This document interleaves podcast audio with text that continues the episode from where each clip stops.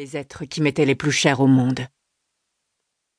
Tous, vampires ou humains, m'avaient témoigné un respect et une considération que je n'avais jamais connus dans mon ancienne vie. Auparavant, j'avais toujours été le vilain petit canard, transparent et inutile, dont on piétinait sans vergogne l'insignifiance. Depuis mon arrivée à Scarborough, tout avait changé. J'étais apprécié, entouré, aimé. Il faisait partie de moi. Et ce n'était rien comparé au plus important d'entre eux. Phénix. Aidan McKinley était mort 500 ans plus tôt en Irlande, après avoir vu sa famille massacrée par un lord anglais. Il renaquit de ses cendres, d'où son surnom. Grâce, si l'on peut dire, à son créateur, Finn Jorgensen, le plus vieux vampire existant et véritable légende parmi les siens. Il était devenu, cinquante ans auparavant, le bras droit de Talanus et Isis, leur ange, chargé des missions les plus importantes, et avait décidé de mettre fin à son mode de vie solitaire en m'épargnant, un soir que j'avais accidentellement découvert l'existence de son espèce. J'avais d'abord eu peur de lui. Il y avait de quoi en vérité. Tout en lui inspirait la crainte et le respect. Son charisme était si imposant qu'à chaque fois qu'il entrait quelque part, les têtes se tournaient sur son passage, détaillant la force invisible et pourtant palpable de cet inconnu au regard d'acier. À mesure que nous apprenions à nous connaître, la peur avait laissé la place à du respect et de la gratitude pour m'avoir aidé à me transformer en la femme que je rêvais d'être. Forte, confiante.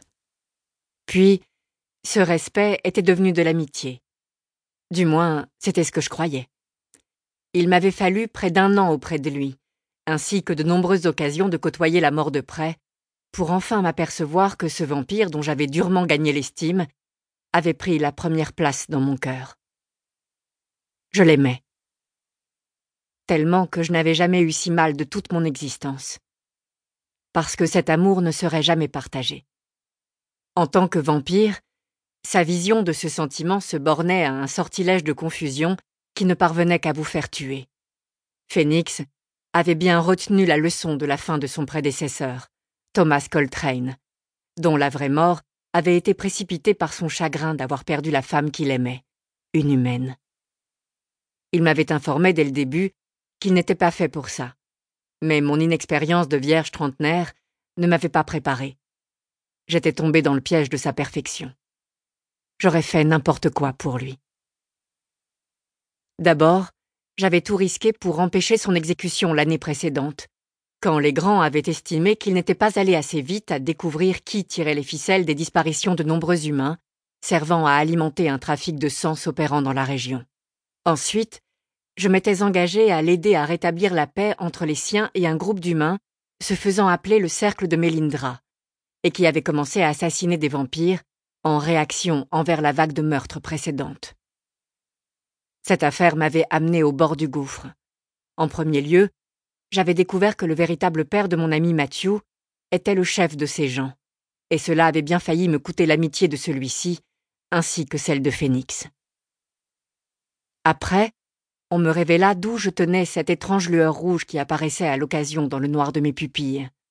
Betty et Warren Watkins, le couple sans histoire qui m'avait élevé dans la petite ville de Kentwood et que je prenais pour mes vrais parents, n'étaient pas si innocents. Ils avaient appartenu au cercle, et ma mère biologique m'avait confié à eux juste après son accouchement, pour me sauver, alors qu'elle savait que ce n'était qu'une question de temps avant qu'on ne la retrouve pour la tuer. Je réalisais alors que je travaillais pour ceux-là même qui avaient fomenté l'assassinat de ma génitrice. Ce fut le choc de ma vie. Malgré tout, j'avais choisi la voie de la réconciliation et servi d'intermédiaire entre vampires et humains dans les négociations visant à rétablir la paix entre les deux parties. Tout s'arrangeait enfin, et je commençais à entrevoir mon départ définitif de Scarborough. En effet, le soir de mon anniversaire, après que Phoenix m'eut guéri d'une blessure grâce à son sang, j'avais perdu de nouveau la conscience de mes actes quand mes yeux devinrent rouges, et je m'étais retrouvé malgré moi dans sa chambre à tenter de le séduire. Il avait repoussé mes avances avec un tel dédain que j'eus l'impression qu'on me perçait le cœur avec des milliers de lames chauffées à blanc. Ça, ainsi que nos disputes incessantes, m'avait convaincu que je ne pourrais supporter de vivre près de lui, sachant que mes sentiments ne seraient jamais partagés.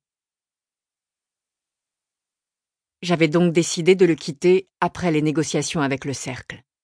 Il le savait, et malgré sa désapprobation et la douleur réelle qu'il ressentait, il n'avait pas fait mine de me retenir. Je lui en voulais de me forcer à le quitter. Mais je n'eus pas le temps d'en arriver là. L'un des membres du cercle, un fanatique ayant refusé de tourner la page de sa haine alors que la trêve avait été conclue, avait tiré sur Phénix avec des balles en argent liquide. Intransportable et sans poche de sang à portée de main, il était condamné. Malgré mes efforts pour le faire boire à mon poignet, il avait fini par sombrer dans le coma, me laissant dans le désespoir le plus total, jusqu'au moment où je m'étais souvenu de la légende de la mère de son peuple. L'étalé s'était sacrifié pour que son fils, le premier vampire, vive. Je n'avais pas hésité. Peu importait que Phénix ne m'aime pas. Peu importait que nous ne puissions être ensemble. Je l'aimais plus que ma propre vie. Le choix avait donc été simple. Occultant de mon esprit la présence compatissante de François et Angela, lesquels ne m'auraient jamais laissé faire s'ils avaient su mes intentions, je m'étais ouvert la gorge avec mon couteau et avais placé ma plaie au niveau de la bouche de l'homme qui agonisait dans mes bras. Tout ce dont je me rappelais, avant de ressentir la douleur infernale causée par mes péchés, c'était que des crocs me transperçaient pour abreuver leur propriétaire de mon fluide vital.